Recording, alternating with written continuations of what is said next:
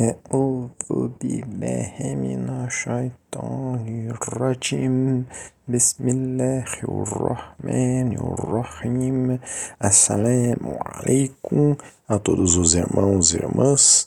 A passagem que nós estudaremos hoje foi retirada do livro Sabedoria Celestial. Sheinazin diz nela: Você deve retornar à sua posição real, o Senhor dos céus, seu Criador nosso Criador criou o homem fraco. Nós temos três estudos já que mostram como Allah subhanahu wa ta'ala criou o ser humano fraco. Continuando. Fraco, somos simplesmente criados fracos. Ele, Allah subhanahu wa ta'ala, atesta a nossa fraqueza. Ele, subhanahu wa ta'ala, diz: Eu criei você fraco, talvez a mais fraca das criaturas. Mas nós pensamos que somos os mais poderosos. Você se olha no espelho, um espelho circular que Shaitan fez e colocou na sua frente, e você se vê como tão importante. Nós temos estudo sobre Shaitan, mostrando que Shaitan é o ilusor. Genazin está se referindo a isso, que Shaitan nos ilude, né? Continuando, e você diz, você alega, eu não sou um ser comum, eu sou médico, advogado, engenheiro, eu sou a pessoa que fez tal coisa, eu sou um ser muito especial. Não como todo mundo, eu sou muito especial. Nosso, nosso ego afirma isso. Homens e mulheres, todo mundo diz: não se deixe enganar pela minha situação, eu sou realmente um ser especial. Todos afirmam que são muito especiais.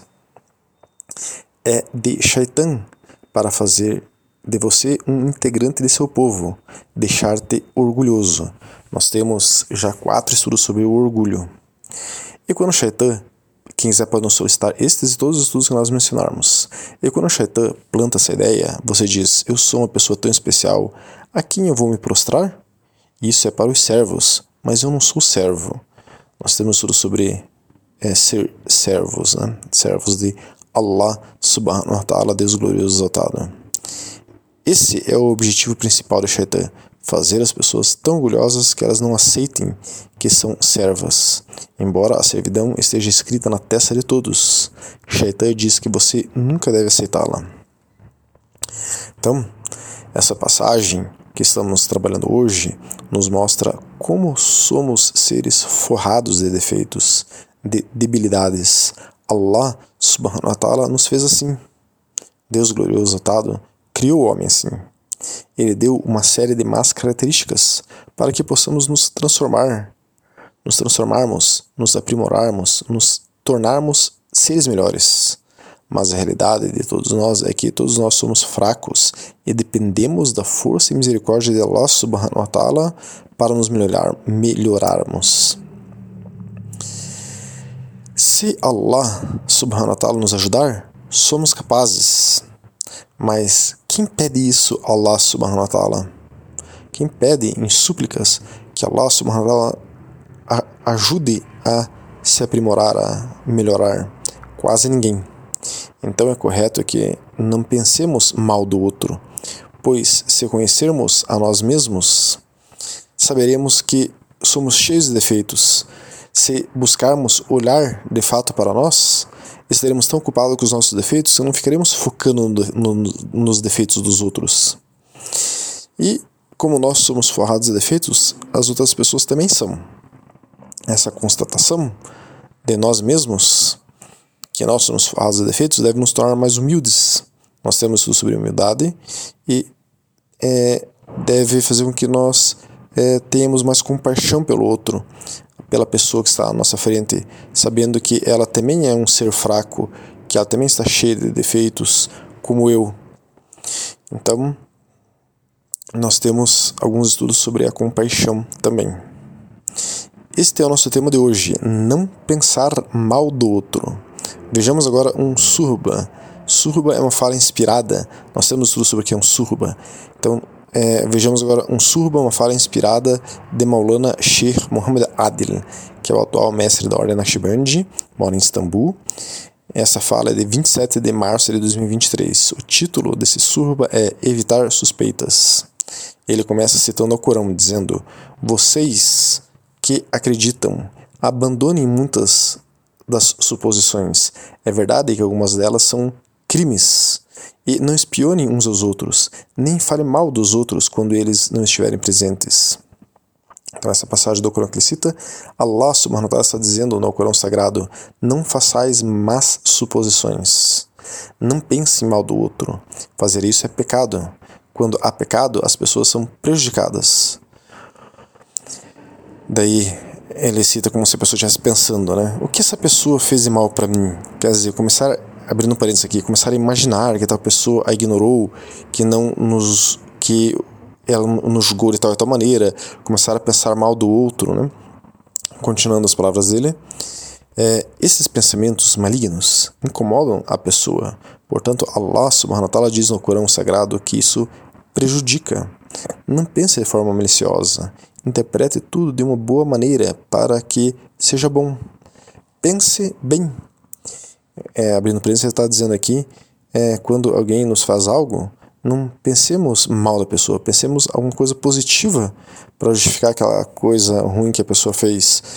É, por exemplo, a pessoa não me cumprimentou. Daí vai vir na minha mente, que mal educada, fica me ignorando, que é isso, que pessoa é ridícula. Não pensemos assim. Pensemos, puxa, fulano deve estar com algum problema. Ele não me cumprimentou. Por isso, é, não me cumprimentou porque está com um monte de problema. Isso não foi por mal. Ele não fez isso para mim por mal. Né? Temos que pensar sempre numa perspectiva positiva as pessoas. Né? Agora, continuando, Maulana diz: as pessoas hoje em dia fazem suposições ruins e fazer suposições ruins não é bom.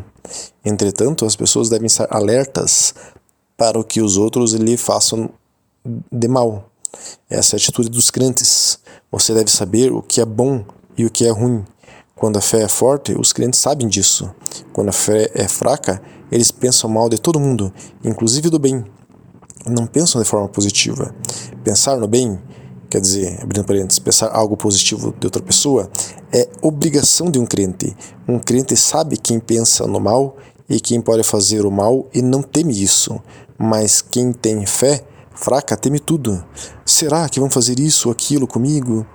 E é claro que agora existem pessoas que, quando você vai até elas, geralmente dizem: Ele fez um feitiço em você, magia negra, fez isso, fez aquilo. Esse tipo de pessoas confundem ainda mais e ajudam as pessoas a fazerem más suposições, suposições ruins dos outros. Coisas como essas deixam as pessoas desconfortáveis, pois não fica claro quem está fazendo o que. Mesmo que realmente haja alguém que tenha feito algo, elas acabam pensando mal e suspeitando de todos ao redor. Então, na realidade, essas pessoas não fizeram nada de errado, elas não fizeram nada. Assim surge a inimizade entre as pessoas, o ódio e a raiva, o que faz com que as pessoas se cansem. Portanto, Allah subhanahu wa ta'ala nos mostra a bondade e nos guia para a bondade. A bondade traz a bondade e o mal traz o mal. Não devemos fazer suposições ruins, devemos ser cuidadosos, devemos ter amor pelas pessoas, não ódio. Mesmo que alguém seja mal, se agirmos assim, estaremos protegidos de seu mal. Caso contrário, se pensarmos mal das pessoas, até mesmo uma pessoa boa se tornará má. Que Allah subhanahu wa ta'ala é, nos proteja. Essa é uma das doenças do ego. Que Allah subhanahu wa ta'ala nos ajude e não deixe que, que não nos deixe obedecer ao nosso ego. E assim acaba a fala dele, trazido praticamente na íntegra aqui. O que podemos tirar daí? Que devemos vigiar nossa mente, nossos pensamentos, e quando percebermos que há pensamentos negativos em relação a uma pessoa, devemos ignorar esses pensamentos, não deixar que eles continuem reverberando em nossas mentes. Devemos fazer dhikr, quer dizer, fazer alguma recitação de lembrança de Allah para tentar esquecer, jogar no lixo esse tipo de pensamento. Nós temos é, dezenas, ou enfim, mais de 10 aí, acho que mais de 20 é, estudos sobre dhikr, como fazer é, recitações de lembrança de Allah subhanahu wa ta'ala para ocupar a nossa mente. É muito eficaz. Temos um estudo que nos mostra que não podemos falar mal dos outros também. Quando falamos mal do outro, é porque esses pensamentos negativos sobre os outros já tomaram nossa mente. Estamos mergulhados neles. tanto que começamos a colocar eles para fora, em forma de fala. No Islã não podemos falar mal do outro. E uma forma de não falar mal do outro é nem deixar que qualquer pensamento negativo do outro perdure em nossa mente. Mas, para isso, é necessário, necessário praticarmos a vigília sobre nós mesmos. Temos que buscar o autoconhecimento. Nós temos estudo sobre o autoconhecimento também. Então vejamos agora outro surba, publicado ontem nos grupos Ordem do Brasil, do imã Abdul Wahid. O imã Abdul Wahid é o imã é, da Ordem Naqshband de Porto Alegre. É, o título desse surba é a importância do autoconhecimento. Ele diz, em síntese, traremos, traremos aqui um resumo da fala dele.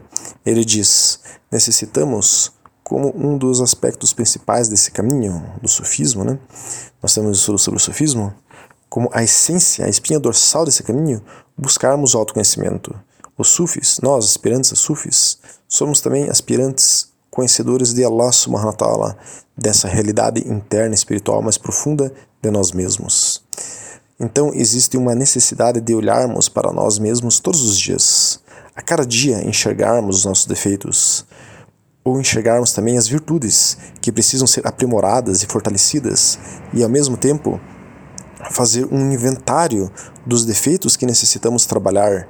Então nós precisamos estar num estado de atenção plena, de atenção sobre si, o tempo todo, para que possamos saber sobre o que devemos trabalhar em nós. Para tal, necessitamos de uma sinceridade muito grande. Quer dizer, nós temos que ter este ideal elevado de buscar Allah subhanahu wa ta'ala, buscar a verdade, buscar o autoaprimoramento, de forma que nós não traiamos, não cometamos uma traição contra nós mesmos, porque nós temos é, este costume de defender o nosso ego, defender os nossos maus hábitos, defender o nosso nafs inferior, o nosso, uma camada do ego inferior, e defendermos nossas inclinações e tendências, dar uma desculpa, jogar a sujeira para debaixo do tapete. Não podemos enganar a nós mesmos. O início do caminho é pararmos de mentir para nós mesmos. Quer dizer, parar de mentir toda forma de mentira, tanto mentir para os outros quanto mentir para si mesmo. Parar de acobertar nossos defeitos, parar de estarmos sempre defendendo o ego, sempre dando uma desculpa ele cita Rabia al-Adawiyan. Nós temos estudo sobre ela. É a mais famosa Sufi que viveu no século VIII. Viveu poucos anos após o falecimento do nosso profeta Muhammad.